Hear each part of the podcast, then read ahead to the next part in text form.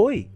Nessa série de podcasts sobre fotografia e telefone celular, quero te oferecer um debate rico com diversos convidados, como artistas, pesquisadores, cineastas, fotógrafos e documentaristas. Eu me chamo Rodolfo Viana, sou pesquisador e artista visual também, e quero apresentar para você as minhas inquietações com cada um desses temas e cada um desses convidados. Seja bem-vindo ao podcast sobre fotografia e telefone celular.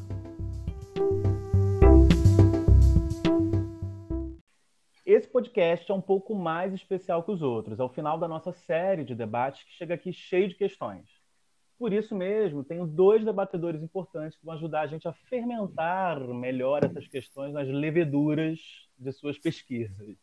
Vou pedir para o Benjamin Picado e a Simone Pereira de Sá se apresentarem para a gente um pouquinho. É, as damas primeiro, por favor. Hum, por favor. Bom. Oi, pessoal. Meu nome é Simone Pereira de Sá, eu sou professora do curso de Estudos de Mídia e do programa de pós-graduação em comunicação da Universidade Federal Fluminense, a UF, e eu coordeno o LabCult, o Laboratório de Cultura e Tecnologias da Comunicação de Pesquisa sobre Culturas e Tecnologias, onde a gente desenvolve um conjunto de, de, de pesquisas em torno de questões ligadas à cultura digital audiovisual. Basicamente é isso.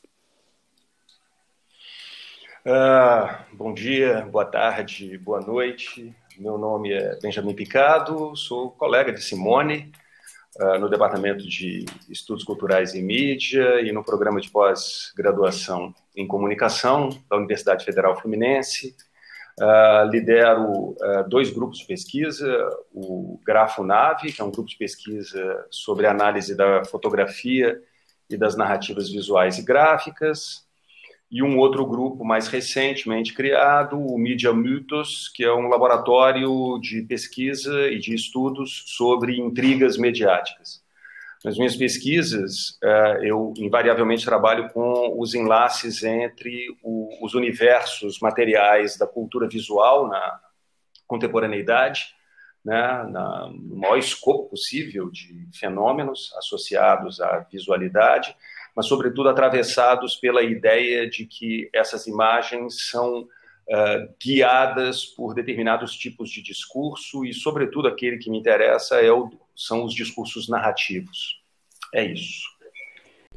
Eu vou ler agora um conjunto de questões que eu repassei tanto para o Benjamin quanto para a Simone para que a gente pudesse ter um ponto de partida para esses debates. Eu reuni nessas questões é, uma série de inquietações em que esses oito podcasts anteriores trouxeram para mim. E eu gostaria de ler para vocês agora. É a primeira vez que vivenciamos uma relação corporal com um dispositivo imagético de modo tão intenso. Dormimos, acordamos, levamos para a cama, para o banheiro, cozinha, todos os cômodos da casa. O dispositivo participa desde velórios, instantes de clímaxes emocionais e até em atos sexuais. Um cotidiano que parece ter naturalizado a vivência com o aparelho, acoplando-o em nosso corpo diariamente, acumulando registros e memórias. Para além do mundo dos apps, há neste dispositivo a câmera, o vídeo e a fusão câmera-vídeo de alta qualidade de captação e de transmissibilidade dessas imagens. No entanto, em perspectiva histórica, é inédito a tamanha popularização dos dispositivos e, de igual forma, a sua possibilidade simplificada de manuseio dos recursos audiovisuais. Tal simplificação e naturalização de uso tornou corriqueira a reação de surpresa diante de suas possibilidades, como a captação de um videoclipe, uma fotografia publicitária, um filme ou experimentação artística. O celular, em sua materialidade física, é um objeto recente no cotidiano. Não creio que em outro momento histórico tenha existido uma relação tão íntima com um dispositivo câmera. Refiro-me à intimidade quando percebo que o objeto coisa vai ao banheiro, podendo ser o único intrigante acessório neste instante. Além de participar, o celular é um acompanhante de cabeceira, de viagem, de notações, de interações sexuais. Que mais experiências se envolvem com estes atores actantes? O recurso câmera dos mobiles apresenta muitas modalidades, fundindo e variando diversos gráficos, dos quais a fotografia é um deles. Lembram... Lembremos aqui dos GIFs, boomerangues, vídeos, interações sonoras e musicais, stickers, time-lapse, uma série de experimentos facilitados que parecem criar um cotidiano de citacionalidade, de fascínio e de redescoberta dos experimentos imagéticos do século XIX. O remix de imagens e fusão de aplicativos TikTokers e dos filtros do Instagram, por exemplo. Há um outro dado no aparelho, que é o recurso em rede, oferecendo à história da fotografia o recurso câmera online. Há imagens factuais, instantâneas, planejadas, impulsivas, celebratórias, memórias, denúncias e grotescas circulando em muitos nós da rede sociotécnica que ocupa. O que seria possível dizer dessas experiências relacionais e a imagem contemporânea? A noção de pós-fotografia ou fotografia expandida daria conta desse debate? O que estaria faltando? O grotesco a que me refiro trata-se de uma simbiose entre manuseio e desarmonia, assimetrias e demais sujeiras plásticas. Na contramão do avanço tecnológico, esse uso cotidiano, já assimilado, aparentemente trivial, reforçaria uma ideia de realidade mais verdadeira do que a tentativa de superrealidade das câmeras equipadas com 4K, Full HD. Por outro lado, é justamente o tal avanço tecnológico que permite tais possibilidades triviais. Ou a desarmonia, a bagunça plástica, é parte estratégica de uma calculada performance de si que incita a ilusão de realidade. Poderíamos pensar, por exemplo, que um registro erótico, mal filmado fotografado, imprimiria maior interesse, colaborando para formular discursos que visam capturar o desejo sexual sobre esta estética. Como esses discursos, ou outros, se articulariam nessas camadas: objeto, câmera, rede, imagem, visto que o mise-en-scène dos registros estão imersos em práticas sociotécnicas. Que tipo de estéticas estão em jogo? O cotidiano de implicância cultural ordinária, que registra e tem perspectiva imagética parcializada por parte de seus atores, oferece que tipo de potencialidades estéticas? como as chaves teóricas das performances, discursos ou narrativas tomariam essas temáticas. Posto isso, vamos ouvir primeiramente Benjamin Picado e na sequência Simone Pereira de Sá. E em seguida, a gente vai conversar um pouco mais sobre aquilo que foi evocado a partir das perspectivas de cada um desses pesquisadores. Uh, obrigado, obrigado Rodolfo. É um, é um prazer a gente poder conversar sobre, sobre esses temas. Né? É, eu sei que eu tenho um tempo delimitado para falar e eu sou muito conhecido por não respeitar muito esses limites. Vamos ver se hoje, já que isso aqui está gravando, se eu consigo me manter dentro desses limites. Só nisso já gastei aqui pelo meu cronômetro uh, 20 segundos. Né? É, pois é, gente, o, o, os materiais que o Rodolfo partilhou comigo e com Simone é, me fazem pensar um pouco, quer dizer, eu estou aqui um pouco na condição do sujeito que talvez seja aquele que tire um pouco a, a azeitona da empada, um pouco de certas certezas, de certos confortos com os quais certos problemas uh, da pesquisa no nosso campo é, são confrontados quando determinados tipos de material estão colocados para análise dessas questões. Em relação a, ao, ao, caso específico né, que o Rodolfo trouxe para nós, é, para mim, é, para mim a questão é, por exemplo, acho que acho que há duas dimensões nas quais o problema o problema se apresenta uh, na relação entre dispositivos e práticas sociais, que eu acho que é fundamentalmente o que, de certo modo,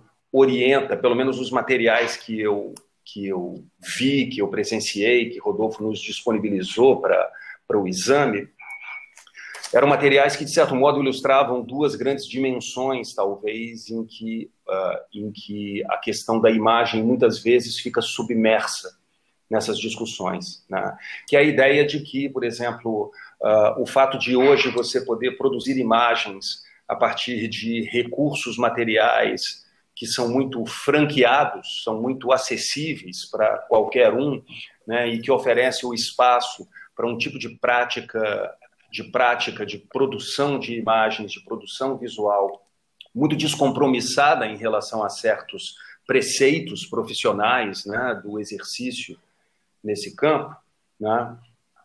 o fato, por outro lado, de que trata-se de dispositivos que não só são muito acessíveis, mas são portáteis, por outro lado, né? o fato de que, por exemplo, o telefone celular é um, é um, tipo, de, é um tipo de aparato né? que, como o Rodolfo, no seu texto de introdução, diz, é, ele pode ser levado para aqui, para lá, e ele participa de uma certa intimidade nos circuitos da nossa experiência social e mesmo da nossa experiência privada. E, por fim, o fato de que, uh, conectados à rede informacional que hoje nos conecta praticamente todos, né, às vezes até de maneira involuntária, né, permitindo, portanto, a circulação desses conteúdos produzidos, dessas imagens, desses materiais, desses pequenos filmes, desses pequenos diários visuais, né, em redes sociais, em redes de interação virtual, né, e que justamente por isso fazem um pouco, de um lado, um pouco essa fronteira entre o privado e o público se dissolver um pouco, e de outro lado, auxiliam e propiciam a promoção de determinadas agendas associadas à valorização dessa intimidade, como agendas identitárias e coisas desse tipo. Acho que todas essas questões são extremamente importantes, são extremamente é, fortes, não casualmente são é, são as, as questões muitas vezes mais frequentes no campo da pesquisa em comunicação, quando questões uh, tecnológicas uh, estão no centro né, do, do. Mas, no que diz respeito à experiência dos produtos resultantes de todas essas práticas, eu sinto que há um déficit na pesquisa que é justamente o déficit relativo a, digamos, aos regimes da experiência visual que estão em jogo no modo como todas essas práticas resultam em coisas como fotografias, imagens, filmes, pequenos filmes, pequenas obras né, visuais e audiovisuais. E eu acho que é essa unidade particular, essa particularidade né, do, uh, do, da visualidade que, de certo modo, me parece deficitária nesse universo de, de, discussões e que eu, muitas vezes, nas minhas conversas com a própria Simone, com outros colegas que trabalham nessa, nessa espécie de confluência entre tecnologias e comunicação, né, é um pouco o lugar que eu reclamo como é, relativamente menos tematizado, ou até, até diria muito pouco tematizado, né? justamente porque é um lugar que requisita o reconhecimento de que a história da experiência das imagens precede, antecede e, e até diria, numa certa medida, transcende a história da nossa relação com dispositivos e aparatos de mediatização. Né? Então, eu acho que, por exemplo, quando nós estamos confrontados com uma imagem, é, quando nós entramos num regime experiencial com uma imagem, com um filme, com uma fotografia, com um diário, com uma sequência de imagens, né? Uh, uh, eu, eu reclamo e reivindico a relativa autonomia dessa experiência com respeito ao fato de que ela, ela se dá num dispositivo como um celular, como um computador portátil, uh, como qualquer outro aparato, como uma tela de televisão. Eu diria que, confrontado com a imagem, nós há uma certa faixa da experiência da imagem que é consideravelmente uh, independente do fato de que essa imagem se materializa num suporte se materializa num meio específico, ou resulta de dinâmicas sociais do uso e da apropriação desses suportes que permitem um maior ou um menor alcance dessas imagens do ponto de vista da demografia da audiência, da demografia da recepção. Eu diria que é, assim o, o lugar que da perspectiva da pesquisa em que eu trabalho, o lugar que eu, de certo modo, reclamo para pensar o fenômeno ou os fenômenos que, que uh, Rodolfo nos aporta, né, da perspectiva em que eu trabalho essas questões, eu tendo a reclamar, eu tendo a perceber a ausência de um pensamento sobre o que acontece uh, com o consumidor dessas imagens quando ele está simplesmente confrontado com os materiais visuais. Quando ele vê, fundamentalmente. Que experiência é essa e em que sentido essa experiência de ver, compreender as imagens, atribuir-lhes um certo sentido narrativo, testemunhal, documental, né? Uh, uh, uh, nessa experiência de estar, como diz Jorge de Dilberman, diante da imagem, como se apaga momentaneamente né? Todas essas condicionantes materiais que, a rigor, não são condicionantes dessa experiência. Né? enquanto particularidades materiais. É claro que a nossa experiência da imagem se dá sempre a partir de algum suporte, mas ela se dá fundamentalmente a partir do modo como a imagem mobiliza certos elementos da nossa percepção que são estruturados para ficar atentos à imagem.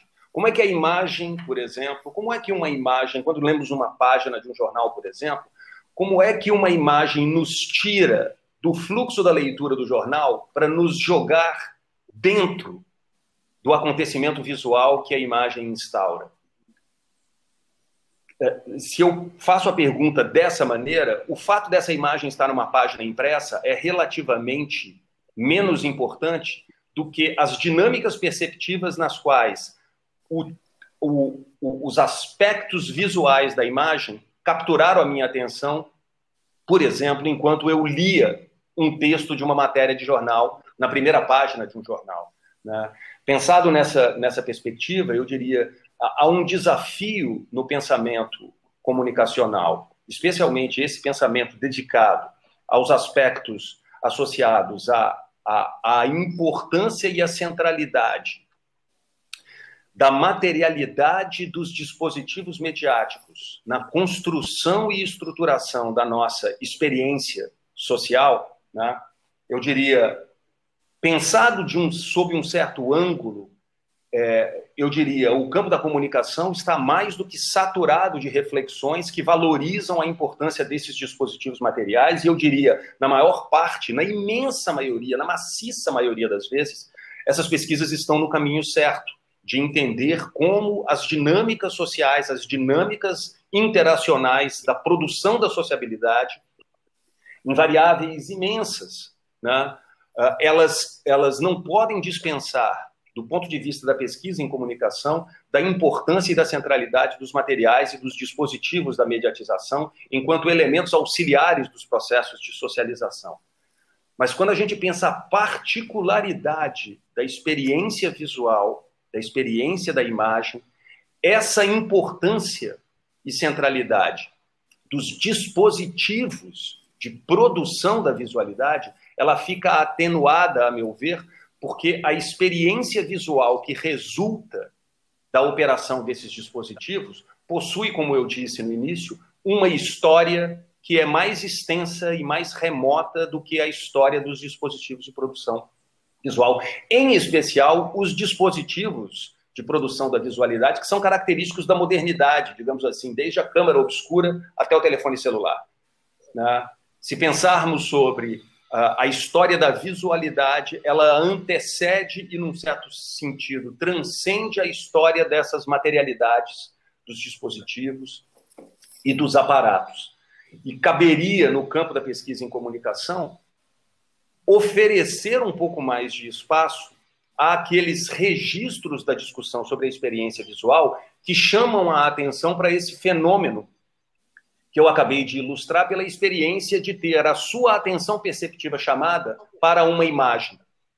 Qualquer que seja o seu suporte, qualquer que seja o espaço onde essa imagem se veicula, qualquer que seja o dispositivo que permitiu a aparição dessa imagem, quando uma imagem nos captura, há uma estrutura da experiência operando nesse fenômeno que é relativamente independente dos dispositivos. Ela é relativa a um fenômeno que diz respeito à relação entre a imagem enquanto acontecimento, enquanto aparição, e as estruturas da percepção. Né? E isso implica a visitação de certas teorias que não são muito frequentes no nosso campo de estudos, que vem desde o campo da história da arte, de um lado, mas também das teorias da percepção, por exemplo, das teorias psicológicas da percepção. Né? Então, eu diria, nesses, nesses poucos minutos que me restam, né, para pensarmos fenômenos como os que Rodolfo traz para a nossa discussão, eu diria, muitos dos aspectos resultantes da eficácia simbólica, social e cultural de muitos desses fenômenos e de muitas dessas obras né? Acho que, evidentemente, de uma, da perspectiva de quem produz essas imagens, é certamente muito importante levar em conta a materialidade dos dispositivos. Mas, do ponto de vista dos horizontes de efeitos sensoriais, perceptivos, que essa produção certamente visa e muito frequentemente produz, são da ordem de um outro tipo de lâmina, de um outro tipo de recorte desses fenômenos que requisita precisamente essa outra dimensão da experiência da imagem que é relativamente dissociada da, da digamos, da centralidade conferida no nosso campo de estudos aos dispositivos de mediatização. Né? É, como eu disse, era uma fala, era uma, era uma fala que de certo modo desloca um certo centro através do qual, no nosso campo de estudos, as relações entre imagem e mediatização são, em geral, abordadas. Né? Eu reconheço isso. Né? Mas, uh, mas eu considero, justamente porque é a perspectiva na qual eu trabalho, né? é um deslocamento que, eventualmente, é muito necessário, diria até muito saudável de ser feito, para a gente evitar uma certa sensação de conforto no modo como a gente trabalha determinados pressupostos uh, do nosso próprio campo de estudos. Era isso, Rodolfo. Muito obrigado. Uau, Benjamin, muito bom. É, na sequência, eu queria passar a palavra agora para Simone, que uh, vai debater e vai trazer também outras questões é, desse campo de estudo do qual a gente faz parte. Simone Vulgo, minha orientadora, por favor, Simone.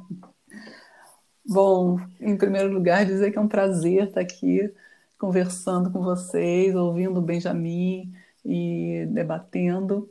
Né? É, também dizer que eu não sou exatamente especialista em pensar imagens, né? pensar a, a, a imagens, mas sim pensar um pouco nessas, de maneira mais ampla, nessas audiovisualidades, no meu caso, que estão bastante ligadas à cultura musical, né? Essa é a minha pesquisa principal.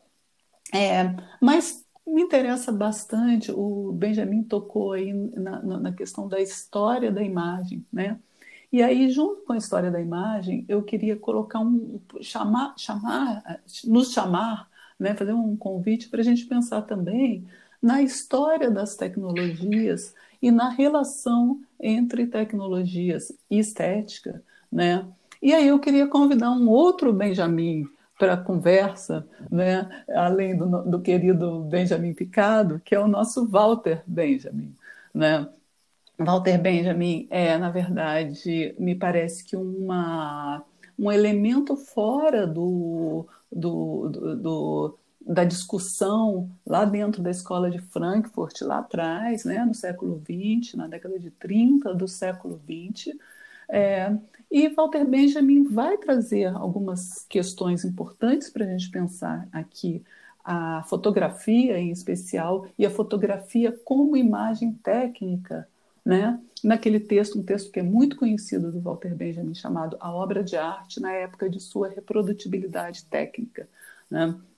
Então, a pergunta que me interessa fazer, que sempre me interessou a partir de Walter Benjamin, é, é, é quando ele está olhando para a fotografia e naquele momento, dentro de um debate onde os produtores de imagem, leia-se os pintores, né, os artistas, estão muito preocupados com os rumos que a imagem está tomando a partir da, do desenvolvimento da fotografia naquele momento, o Benjamin tem uma frase que é genial, né? Quando ele diz assim, né, e, e aí os pintores estão falando, estão acusando os fotógrafos de banalizarem a produção de imagem, de mecanizarem a produção de imagem e de acabarem, no fundo, com a ideia de produção artística. Né? E, os, e, os, e os, os, os pintores estão dizendo assim: isso não é arte. Né? Produção de imagem a partir da fotografia desse, desse artefato aí, desse dispositivo, isso não é arte. Né? arte é o que a gente faz porque a gente está suando a camisa aqui e passando dias e dias para pintar um quadro, vamos dizer assim. Né? E aí o Walter Benjamin, no meio do texto, ele está tá, tá, tá dentro desse debate, ele vai dizer, não me interessa se isso é não, se isso é ou não arte, mas a forma como isso re, reconfigura a nossa percepção do que é arte. Né? Então, essa frase é um mote para a nossa, é uma provocação aqui para o nosso, nosso debate, inclusive para o nosso outro Benjamin, né? Benjamin Picado, porque eu concordo com, com o meu colega de que é super importante a gente pensar numa história mais ampla né, da, da imagem, né, como é que a imagem se constrói como experiência de fruição, né? Mas, ao mesmo tempo, o que o Walter Benjamin está apontando aí nesse texto é de que essa história não é possível de ser feita sem a, o entendimento da relação com os dispositivos técnicos a cada momento. Né? Então, des, desdobrando um pouco essas premissas do Walter Benjamin, né? quer dizer, o que, que ele está apontando aí nesse texto que é seminal para quem quer desdobrar essas questões né? e continuar nessa indagação sobre a potência das imagens. Ele está apontando para essa ideia né, de que a história da fruição imagética ela é dependente dos artefatos. Os artefatos vão, vão, vão, vão ser parte dessa história. Né? Então, até aquilo que a gente chama de atenção, aquilo que a gente chama de afetação, né, que são elementos da experiência estética de quem está recebendo, vão ser construídas e vão ser deslocadas a partir dos artefatos, de cada um dos dispositivos a cada momento, né? E a cada, e cada um dos artefatos. Né? Quer dizer, eu estou aqui nesse momento conversando com vocês, né? E recebendo imagens do meu celular, né? E, e num, num, regime que é diferente da, de, daquele se eu estivesse neste momento num, no, no Louvre, né, observando imagens. Né? Quer dizer, esse, esse é, é, é, é, isso que eu acho que Walter Benjamin evoca para a gente, aponta para a gente, e é daí então que eu quero partir. Né? Para pensar essa questão de que eu concordo com, com, com o Benjamin Picado, de que é importante a gente pensar sempre na história das imagens, mas assim, do nosso ponto de vista, né, das pesquisas que a gente faz no LabCult, é impossível, é, é, é, é, é empobrecedor você pensar nessa história sem acionar a cada momento que acoplagens são possíveis é, entre é, pro, artistas fruidores da experiência, né? que, é, que é a gente chama de consumidor, que a gente chama de fruidor da experiência, ou, o fã, né? É, e os próprios dispositivos. Quer dizer, essa tríade aí vai ser fundamental para a gente entender essa história e tudo que a gente chama né, de atenção, regime de atenção, regime de produção, regime de recepção, me parece que deve estar ancorado nessa tríade. Né? Bom, a partir daí, então, é que a gente né, enfatiza essa relação dos materiais dos dispositivos e da, das afetações, né? e é aí que eu queria entrar em é, vou, é, voltar para o material que o Rodolfo mandou para a gente, né? a gente recebeu antes, que diz respeito aos outros podcasts, né? para elencar muito rapidamente, sem ser uma coisa exaustiva, algumas questões que eu acho que surgem aí ou que reforçam as nossas pesquisas, o que a gente tem observado sobre essa, essas tendências, vamos dizer, do, da, da, contemporâneas do uso de dispositivos tais como o telefone celular. Uhum. Né? Em primeiro lugar, eu acho muito interessante a questão do, do ordinário, né? da vida cotidiana como material para estes para a produção de narrativas. Né? Quer dizer, essa ideia de que eu estou no banheiro e eu tiro uma foto minha, que eu posso, que eu estou registrando o cotidiano, que eu estou tirando fotos de tudo e de nada, né? E como se, se como, como extraímos narrativas daí, né? Sejam narrativas banais para a gente trocar com os nossos amigos, sejam narrativas artísticas, né, é, estéticas, no sentido de que, com uma pretensão de dialogar com o campo da arte, né, eu acho que esse é um, é um é, a gente, a gente é, tem visto isso como tendência, né, é, a partir do uso de telefones é, celulares, e isso é super importante, né. Mas isso evoca uma outra questão, que é aquela que também está presente lá no texto do Walter Benjamin. Bom, mas então todo mundo pode fazer arte agora, né? É, é uma, há uma banalização aí da experiência estética, e aí eu, eu acho interessante a gente pensar que sim e não. Né? Quer dizer, por um lado, sim, temos acesso a esses aparelhos e nós todos estamos construindo narrativas nos nossos Instagrams, nas nossas redes sociais, etc., com o uso de imagens a partir do telefone celular. Né? Mas, por outro lado, há experimentações artísticas, experimentações estéticas que vão além desse. Quer dizer, que vão além, não, que estão justamente experimentando, produzindo linguagens. Né, e inserindo-as no campo, nesse campo que o, que o Benjamin Picado acabou de comentar, na história da arte. Né? Então, filmes que estão se utilizando disso, narrativas imagéticas, etc, etc. Então, essa questão do ordinário como material, eu acho que é uma primeira questão super importante. Né? Depois, é, a questão da, do nomadismo, da mobilidade ligada ao nomadismo.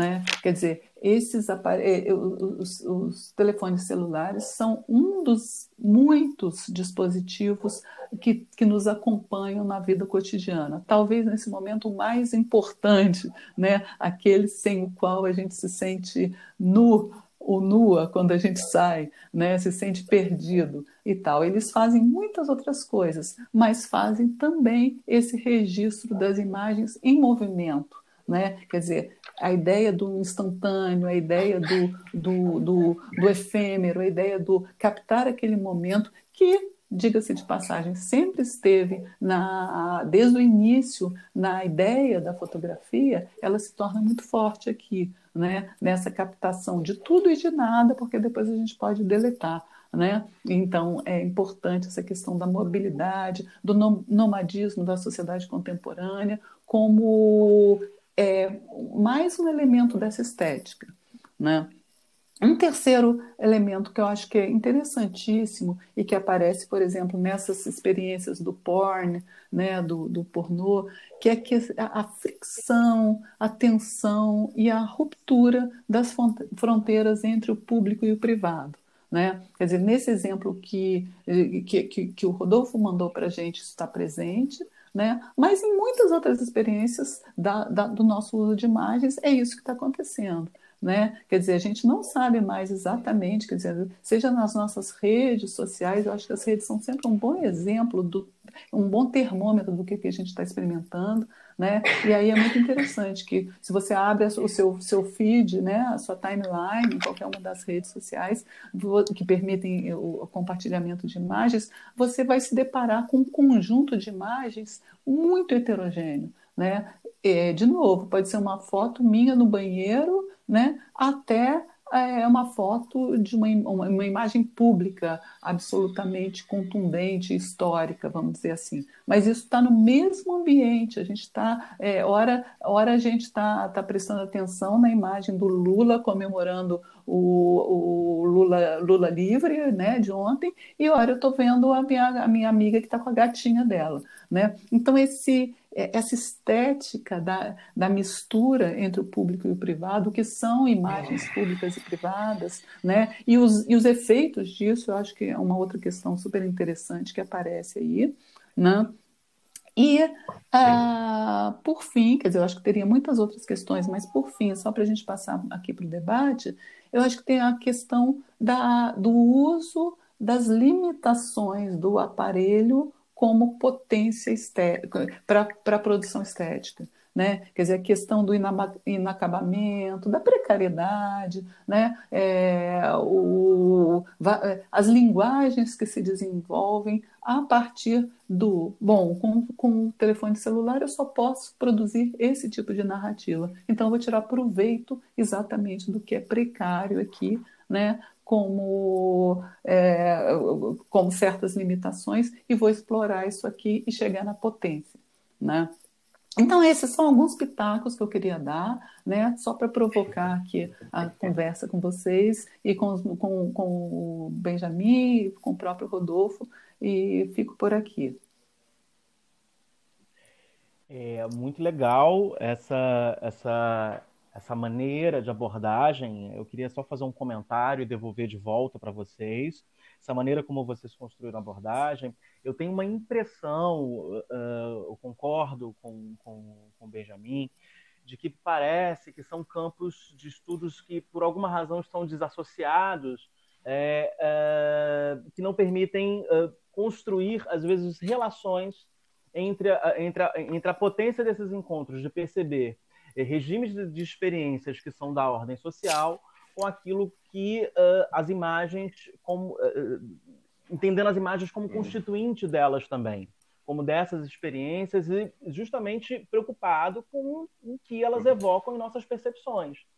E aí eu me pergunto, e aí coloco novamente para a gente, assim, como considerar esse conjunto que mobiliza esses elementos da percepção sem uhum. isolar, uhum. né? já que sabemos que isso não é, uma, não é a saída para nenhum dos nossos campos. Né?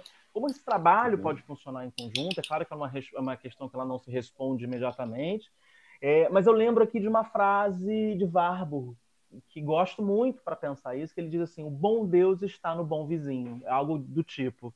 Quando ele vai falar da prancha, é, da metodologia da prancha, do qual ele, ele, ele salpica ali diferentes tipos de, de, de, daquilo, de coisas que ele considera imagem e distribui uh, e, e, inventaria de alguma forma essas imagens para tentar pensar e, e, e, trafegar seu olho sobre elas e perceber aquilo que está ali.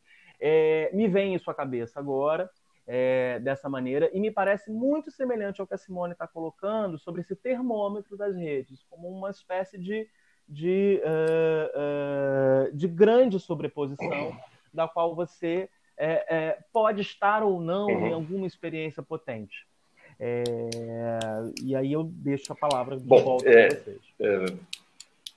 Bom, enfim, a, as provocações de Simone e essas, esses comentários do Rodolfo, quer dizer, eu tomei nota aqui, na verdade, tem uma quantidade de coisas que eu preciso, na verdade, selecionar. Eu não posso falar extensamente da maior parte delas, porque eu acho que, uh, em primeiro lugar, quer dizer, o gesto de extrair a azeitona, da, essa imagem que eu construí, extrair a azeitona da empada, uh, ele, ele dá a entender uma certa inspiração segregacionista da pesquisa que reclama um lugar próprio de um certo tipo de reflexão, quando, na verdade, eu parto da compreensão de que o campo de estudos da comunicação, o campo da pesquisa da comunicação, é claramente do ponto de vista vocabular, histórico, epistemológico, ele é completamente dependente dos vocabulários e, e, conceitos e aparatos conceituais e métodos das ciências sociais. Né? E, evidentemente, muitas das questões que eu costumo trazer para essas discussões, elas vêm de campos que são exteriores às ciências uh, sociais, em particular, né? a sociologia, a antropologia, em uma certa medida, a economia, né? Uh, campos como esses, né? Uh, e que eu acho que são seriam bem-vindos, né? mas uh, não ao custo de uma certa submissão a determinados tipos de preceitos, né? que é esse aqui é o esse aqui é o, o problema. De resto, é, eu acho que, por exemplo, essas relações entre comunicação e experiência estética, que são muito frequentes no nosso campo, designam muitas vezes até disciplinas ou teoria ou linhas de pesquisa em programas. É, eu tenho eu tenho refletido muito sobre elas, inclusive é o tema da, da, da tese que eu estou produzindo para minha para minha progressão para professor titular, né, assim que for possível. Né? É uma discussão que eu sempre tenho praticado porque eu tenho a sensação de que o termo experiência estética ou termo estética no campo da comunicação é usado com uma certa generalidade. Né? Uh, e eu acho que ele precisaria ser endereçado a determinadas matrizes que tornassem a compreensão do estético, por exemplo, relativamente dissociada da compreensão do artístico, que eu acho um, um aspecto muito importante. E que eu acho que sim, né, nos escritos do, daquele. Vocês sabem, eu conto essa anedota só como um parêntese. Um aluno, certa vez, me, me interpelou numa sala de aula perguntando o que, que, eu queria dizer com a crise da aura, achando que tinha sido eu que escrevi o, o artigo. E eu esclareci a ele que o, o, Benjamin, no meu caso, é prenome, e no caso de Walter Benjamin, é um nome de família. Né? Então, nós não somos nem mesmo parentes distantes. Né? E além do mais, ele é judeu e eu não, embora os meus dois primeiros nomes, os meus dois prenomes sejam os nomes dos filhos de, de Esaú, né? o filho mais velho, de é, Jacó, o filho mais velho o filho mais novo, José e Benjamim. Então é difícil convencer as pessoas que eu não sou judeu, que eu não sou parente de Walter Benjamin, porque as pessoas me interrompem em sala de aula para perguntar o que eu queria dizer com crise da aura. É. Mas eu acho que o texto de Benjamin é, ele, ele reflete uma tensão que é muito importante no campo das teorias estéticas e que eu acho que tem, de novo, uma história no discurso filosófico. Né? Isso está logo no início do, do, do, escrito da minha tese. Eu acho que as teorias, as teorias estéticas, elas fundamentalmente elas estão cindidas entre duas dimensões da compreensão sobre as, o fenômeno e a experiência da sensibilidade.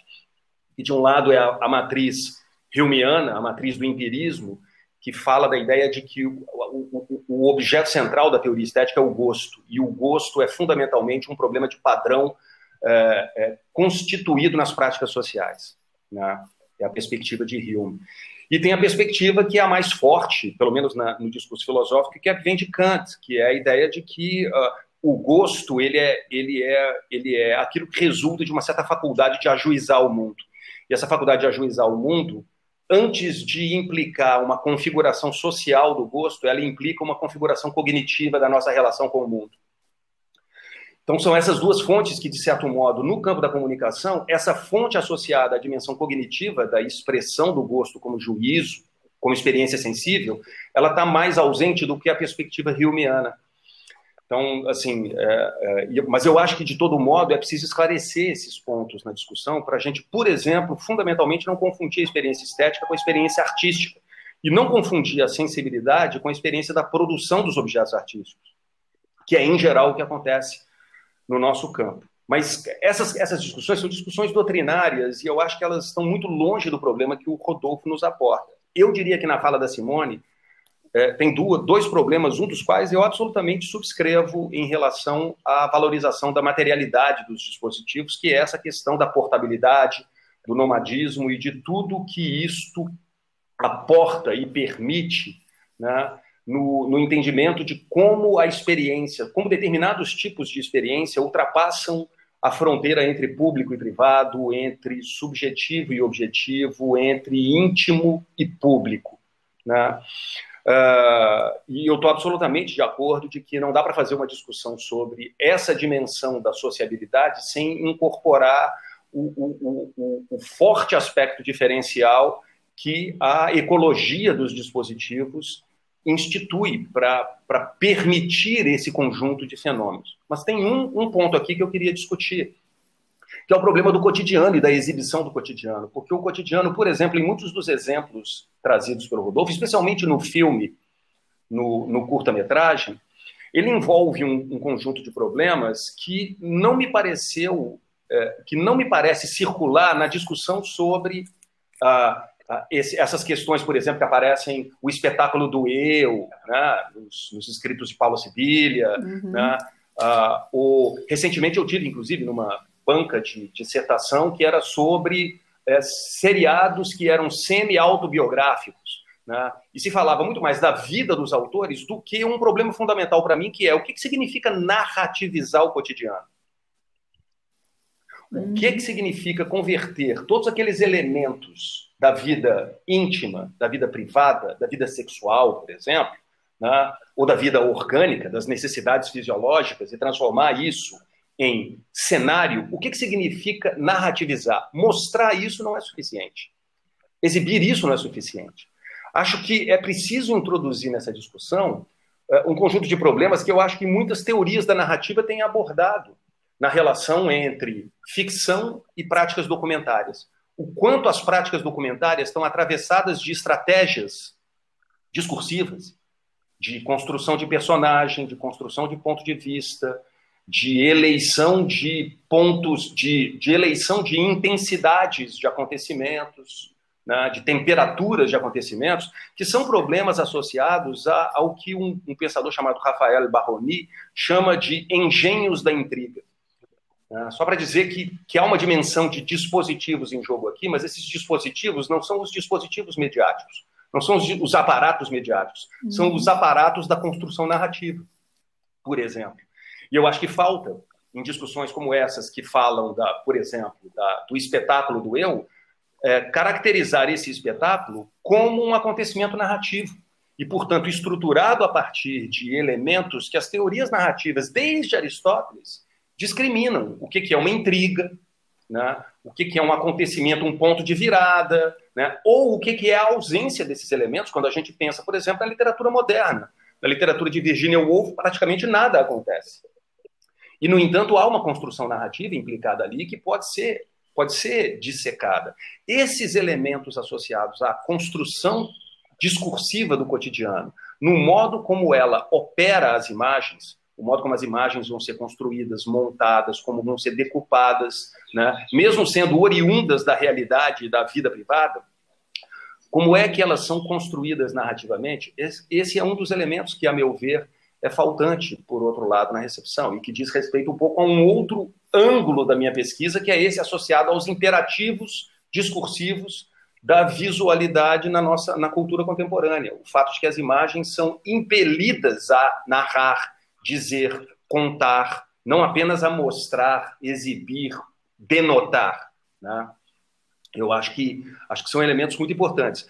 É, em relação, é, e eu tenho até em relação a um ponto, é, é com esse que eu encerro, né, é, há um ponto que Simone levantou aqui, que eu acho muito interessante, que é o, ela falou da precariedade. Né? Ah, eu tenho um orientando de doutorado, Pedro Drummond, que está trabalhando a questão da exfuncionalidade, do defeito, e do modo como ele é construído enquanto um uhum. operador estético de certas produções audiovisuais. Pensem no programa, naquele programa que já não existe mais, aquele quadro do Fantástico chamado Isso a Globo Não Mostra. E que é um exemplo luminoso uhum. de como a, a, a, desfuncionalidade, ou como o Pedro chama, a exfuncionalidade, o defeito, o glitch, como ele é estruturante do modo como uhum. essas atrações elas são construídas enquanto fenômenos estéticos e enquanto fenômenos narrativos. Né? É, portanto, não é só a questão da precariedade como defeito, mas a ideia do defeito como estruturante, do defeito como um elemento que serve como uhum. operador expresso é, das construções estéticas, poéticas, eu diria, com horizontes estéticos de efeito, na recepção, por exemplo, né? e também narrativos, também da ordem da compreensão sobre acontecimentos, que no caso do, do Isto a Globo não mostra, estava associado a muitas vezes à programação jornalística da Globo e a um certo modo de coligar o, a programação uh, de entretenimento, as telenovelas, por exemplo, comentando um acontecimento do campo da política através de um glitch, de um defeito, como se no meio do Jornal Nacional entrasse uma cena de Avenida Brasil, né? e isso se torna funcional em uma certa medida, mesmo sendo da ordem de um defeito. Esses elementos são, são importantes para mim também e invocam operações que essas sim são operações de um dispositivo técnico. Era isso. Quando ele não funciona. Era uhum. isso. Uhum. Eu acho super legal, o Benjamin, você entrar nessa discussão, da, trazer né, para a discussão um aspecto que é muito central do seu trabalho, que eu admiro muito, que é essa discussão em torno da construção das narrativas. Né? Quer dizer, é, O, é, é, é, essa, essa, esse apontamento que você trouxe aqui, que certamente a gente não consegue esgotar aqui no podcast, mas essa ideia de que o material bruto, por exemplo, é o ordinário, mas que tipo de construção narrativa está se fazendo em torno desse material? Né? Como, com, com, que linguagem é usada, que tipo de, de né? Que tipo de, de, de, construção? Eu acho que, é, que é, é uma pergunta muito central e muito, muito potente, né? Para a gente pensar nisso, para não, mais uma vez, só estou repetindo o que você me parece, que é o que você estava apontando e que eu concordo, que é a, a questão do ordinário não significa a banalização da construção narrativa. Né? Você tem toda uma construção narrativa né, por trás. Né? E aí eu vou usar um exemplo muito, muito singelo, que é, por exemplo, a construção narrativa do Big Brother Brasil, né, do BBB. É, quando o Big Brother Brasil surgiu, ainda Isso. havia a crença de que ah, aquilo era a vida, vida como ela é, a vida real, né? E é interessante ver como todos, quer dizer, seja quem participa, seja quem assiste, foi incorporando essa ideia da construção narrativa, de que há uma construção narrativa ali, né, que ninguém desconsidera nesse momento, né? Então isso é usado em vários momentos, seja pelos próprios participantes. Não, eu estou aqui, mas não sou eu, eu sou eu, é, né? Quer dizer, tem toda uma discussão do que que é ser estar ali e uma discussão sobre que ângulos estão sendo pegos. Ah, fulana está tá sendo privilegiada na narrativa do Big Brother. Quer dizer, tem uma discussão sobre a narrativa ali né? Não, com certeza. Que é muito interessante. O exemplo, o, exemplo do Big legal, Brother, né? inclusive né? de um ponto de vista não é, estável e fixo, mas como você disse, da própria evolução da programação com os anos e o fato de que determinados aspectos ligados uhum. à construção narrativa, por exemplo, dos agentes reais enquanto personagens de si mesmos, né? como isso foi estruturando uhum. a própria relação da programação com a audiência a audiência foi passando a se identificar com os jogadores uhum. menos como entidades civis, mesmo menos como indivíduos e muito mais como personagens de uma telenovela, por exemplo. Né? E você pode, inclusive, traçar, eu acho que seria um trabalho muito interessante, certamente um trabalho de grupo, né? não pode ser um pesquisador, tem que ser uma equipe, pensar o histórico dessa programação. No caso da Globo, e o modo como ela acabou, é, ela acabou fagocitando determinadas funções de endereçamento que eram próprias de outras programações do próprio canal, como a, a, a telenovela, como a teledramaturgia, uhum. por exemplo. Hoje eu olho para o Big Brother Brasil, para mim é, o Big Brother exatamente. Brasil é praticamente uma parte da teledramaturgia da Globo. Ela não é. Né? Exatamente. É, uhum. exatamente. Uhum. E com narrativas uhum. distintas se você está assistindo no, na, na, sim, no canal sim. aberto ou no canal fechado. Sim. Quer dizer, tudo isso é muito interessante, pensando uhum. naquela ideia do, das múltiplas. É, eu, eu diria, eu diria mais, eu acho que, por exemplo, né? esse é um recorte possível. Né? Só para reclamar um, um, recorte que seria igualmente possível uhum. e que seria relativamente independente das plataformas em que se consome a programação. Que a ideia de que a programação, ano após ano, nunca se estruturou da mesma maneira integralmente. Eu diria que, eu diria que há que se estudar, por exemplo, sim, os pontos sim. de inflexão quando essa dimensão de ser um jogo ou de ser um drama, por exemplo, para mim, a inflexão de ser um jogo acontece, por exemplo, na, no Big Brother do, do João Willis e da, e da, é, da outra garota uhum. que eu esqueci, que virou, enfim, que se tornou uma atriz da, da, da Massa Fera. Né? Da Grazi. É, os, eram os dois finalistas, ah, inclusive, Grazi. do programa. E a, a, a estrutura é. daquele Big Brother, assim como do Big Brother do Domini e da Sabrina Sato, também se estruturou como, como game, mas eu diria que de alguns anos para cá ele tem se estruturado mais como drama do que como jogo. Ou seja, é um tipo de jogo, mas é um jogo que se joga para uma audiência e não um jogo em que você joga os seus lances. Você joga projetando uma certa uhum. imagem de valores, características, o que o Aristóteles chama de caráter, são os personagens. O personagem é um pacote de características. Né? Uh, uh, e hoje, eu diria, o Big Brother é muito centrado nessa lógica do drama. Os, os jogadores não estão apenas jogando lances de um jogo para si mesmos. Eles estão jogando lances para serem percebidos uhum. como portadores de certas características. Isso não foi um traço, esses dois traços não foram traços constantes da programação em toda a duração do Big Brother Brasil. Eles foram sendo acumulados, e no caso do drama em especial, muito na correlação com os segmentos da programação do canal. Né? Ao ponto de, como eu disse, eu tenho a sensação de que hoje o Big Brother Brasil é quase que um subcapítulo da teledramaturgia. E não mais um lugar do entretenimento, do jogo, é, da atração. É. Ele não é mais uma atração como um programa de auditório. Uhum. Ele é uma teledramaturgia. Ele é uma narrativa. Uhum. E esse uhum. fenômeno precisaria ser estudado, a mudança desse fenômeno e o modo como definido enquanto dramaturgia, como é que os elementos da dramaturgia operam, quem, como é que são personagens, as ações previstas para personagens, ou, uhum. como você disse, quando os acontecimentos perdem força, por exemplo, e coisas não acontecem. E aí isso tem a ver com a experiência de plataformas. Em certas plataformas, você não está vendo nada acontecer, você está simplesmente vendo as pessoas fazendo coisas mas não necessariamente um drama acontecendo. A, a acontecimentalidade dramática a, se uhum. atenuou nesse ponto. Mas quando você vai, por exemplo, para o canal aberto, o drama já impera. É, essas, essas mudanças de regime, elas implicam um modo de olhar que coloca a atenção sobre os aparatos, os dispositivos, é, num certo grau de equivalência com outras variáveis do funcionamento da programação e que eu acho que a gente deveria é, passar a contemplar. Eu sinto que no campo de pesquisa, eu frequento o GT de televisão da Compós, e eu sinto que no GT de televisão da Compós essa inflexão está acontecendo. Começam cada vez mais a aparecer trabalhos de pessoas que, que vêm dessa formação ligada à teoria da narrativa, à teoria do drama, que tem compreensão sobre esses fenômenos e olhando para os uhum. fenômenos da ficção seriada, por exemplo, valorizam essa dimensão mais do que as dimensões que outros pesquisadores valorizam, que é a dimensão das plataformas, do streaming, do canal a cabo, da TV por demanda ou da TV aberta. Né? Uh, mas ainda é, uhum. mas ainda é no campo da comunicação, para além dos estudos da televisão, por exemplo, ainda é um, porque eu acho que tem lugar, por exemplo, na discussão sobre a transformação da intimidade. Acho que valeria discutir no campo da transformação da intimidade uhum. as operações narrativas que estão sendo julgadas nesse processo. E, e essa dimensão, esse recorte, ainda é muito diminuto no nosso campo e precisaria precisaria aumentar. Eu que batalho por essa por esse recorte, eu, eu diria que além do mais nos tempos de pandemia, eu estou um pouco cansado de lutar por esse recorte.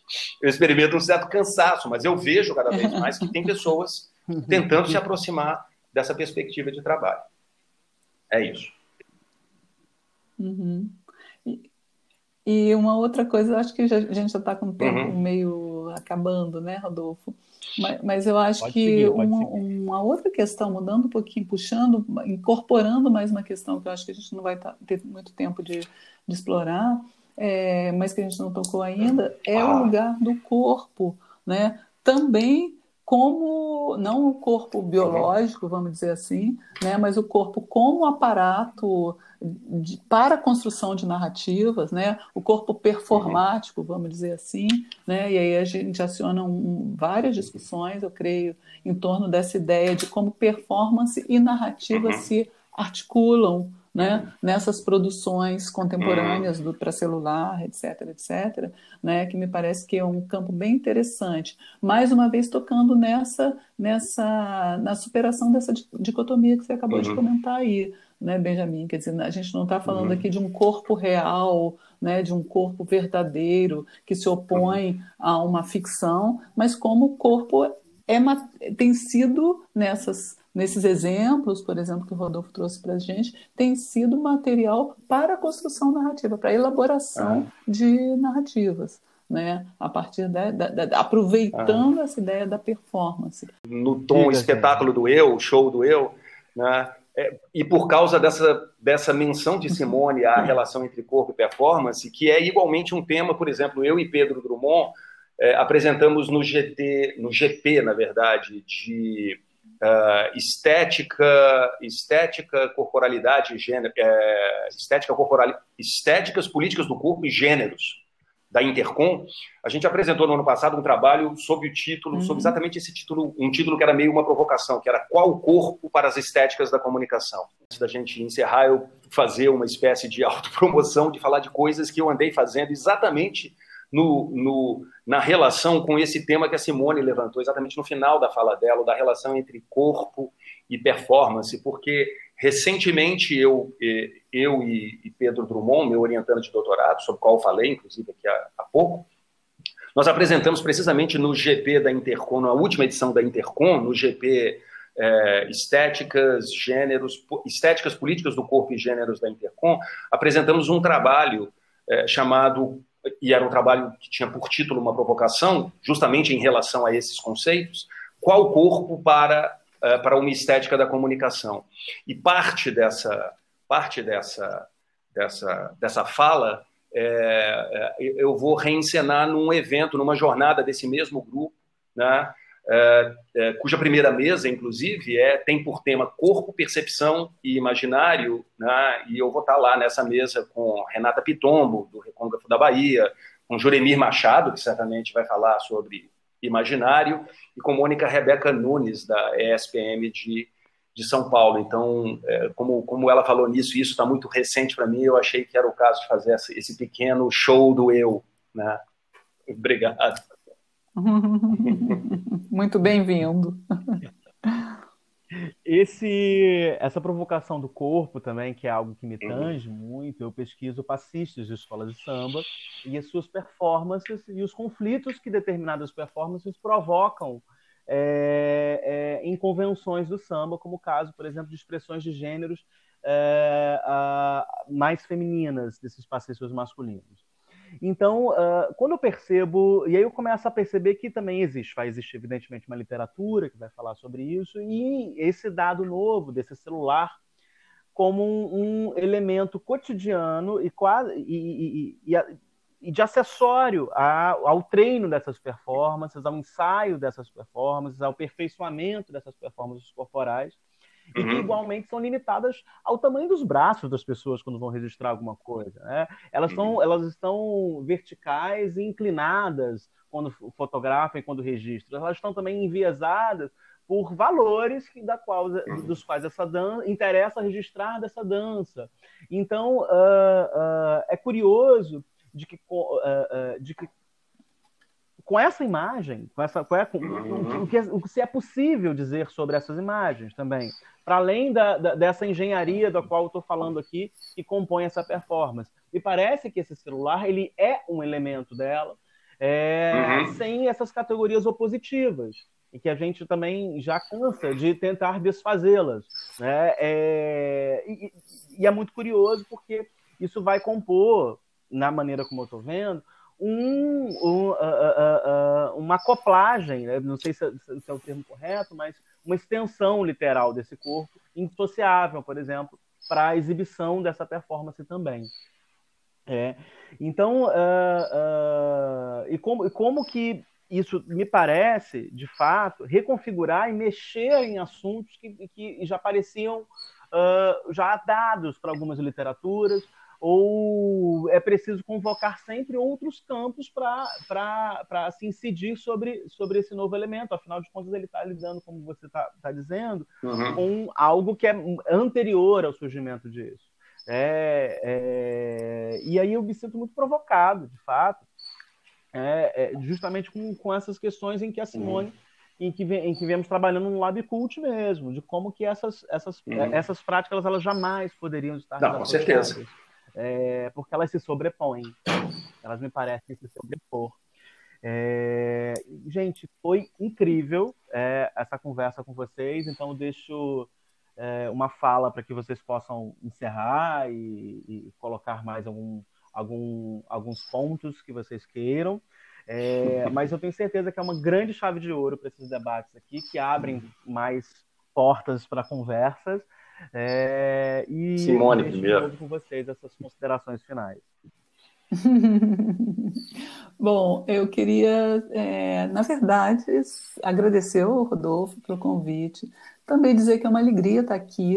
Né? Benjamin Picado é um querido amigo, colega, né, com o qual a gente tem, eu, uhum. eu tenho trocado, eu, a gente, o LabCoach tem trocado muita conversa, né, a gente é, concorda e discorda, né, e isso é bastante saudável para a nossa conversa lá no nosso programa de pós-graduação, é um parceiro e então, assim, acho, fico muito feliz de estar aqui trocando mais esse esse, esse momento né, com ele e também com o Rodolfo, né, que é meu orientando, é pesquisador do LabCult, e, portanto, acho que essas ideias aqui, elas, claro que não se esgotam aqui, a gente tem pesquisas em desenvolvimento, tanto no meu grupo quanto no grupo de Benjamin, sobre esses temas, né? eles perpassam os nossos, é, inclusive, nossos interesses é, maiores e para além né, do que a gente tocou aqui e me despedir e mais uma vez me colocar à disposição para outras conversas e desdobramentos. É, eu, tchau, tchau. Eu, como sofro de disparo sintagmático, eu, eu já estava eu já estava seguindo na conversa depois que Rodolfo falou sobre performance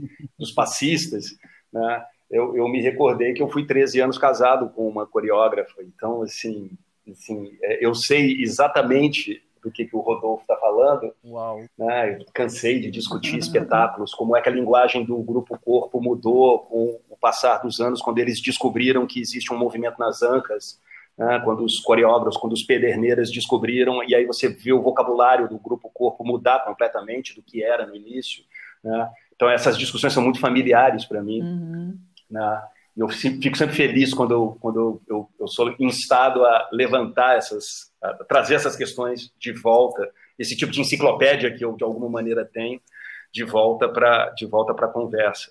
E, e, ademais agradecer, quer dizer, as nossas conversas dentro do programa, eu falo entre os membros do, do programa, invariavelmente, isso não é uma reclamação, mas invariavelmente elas têm acontecido através dos orientandos, né? em eventos como esse, né? Uh, eu diria, poucas são as vezes em que, por exemplo, um exemplo é quando eu e Simone organizamos lá as duas jornadas de estudo sobre a cultura pop, que foi um momento em que a gente de fato colocava os docentes, os professores também para conversar sobre os seus trabalhos. Né?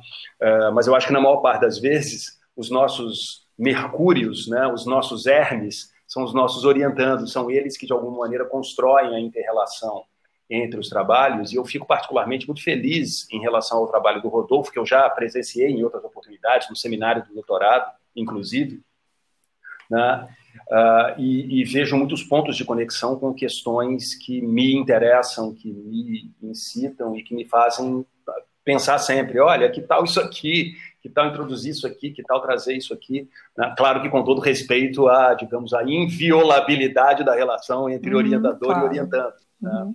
Mas, claro, e eu fico, fico sempre muito, muito feliz de fazer esses encontros, porque eles tiram a gente um pouco do provincianismo da conversa dentro do grupo de pesquisa, que é muito comum, não é defeito, é simplesmente um resultado. Quando você está no fechado no grupo de pesquisa, a tendência é que os vocabulários sejam mais ou menos uniformes ali, por mais que haja diferença entre os projetos. Né? E a possibilidade de encontrar com outros colegas e com os parceiros desses nossos colegas e amigos do programa é sempre fonte de muita satisfação, de muito aprendizado. E certamente eu tenho me tornado uma pessoa muito mais tolerante do ponto de vista teórico e metodológico, justamente por causa de muitos desses encontros com Simone aqui, com Carmen lá na Bahia, discutindo ficção seriada. Né? Uh, então é, é sempre uma satisfação e fonte de gratidão e nesse caso né, uma gratidão que vai dirigida especialmente a Rodolfo, que é o autor dessa iniciativa. Obrigadíssimo. Uau, muito obrigado. Muito obrigado especialmente a vocês dois por terem topado o desafio. Obrigado a todos os outros convidados que também toparam a conversa, vieram de coração aberto, vieram é, trazendo também provocações e questões das suas inquietações com as imagens e com os dispositivos. É o fim de uma série de debates que, quem sabe, dará início a outros debates mais reportados, menos panorâmicos e incisivos dentro de mais questões mas é, é incrível poder construir é, pequenos diálogos e essas pontes que o Benjamin muito bem circulou, que a gente saia um pouco dos nossos lugares de conforto para justamente gerar outro tipo de conversa. Valeu, muito obrigado para todo mundo e tomara que a gente continue se escutando e, se e, e discutindo nessas plataformas que nos facilitam e nos complicam também a vida. Tchau, tchau. Valeu.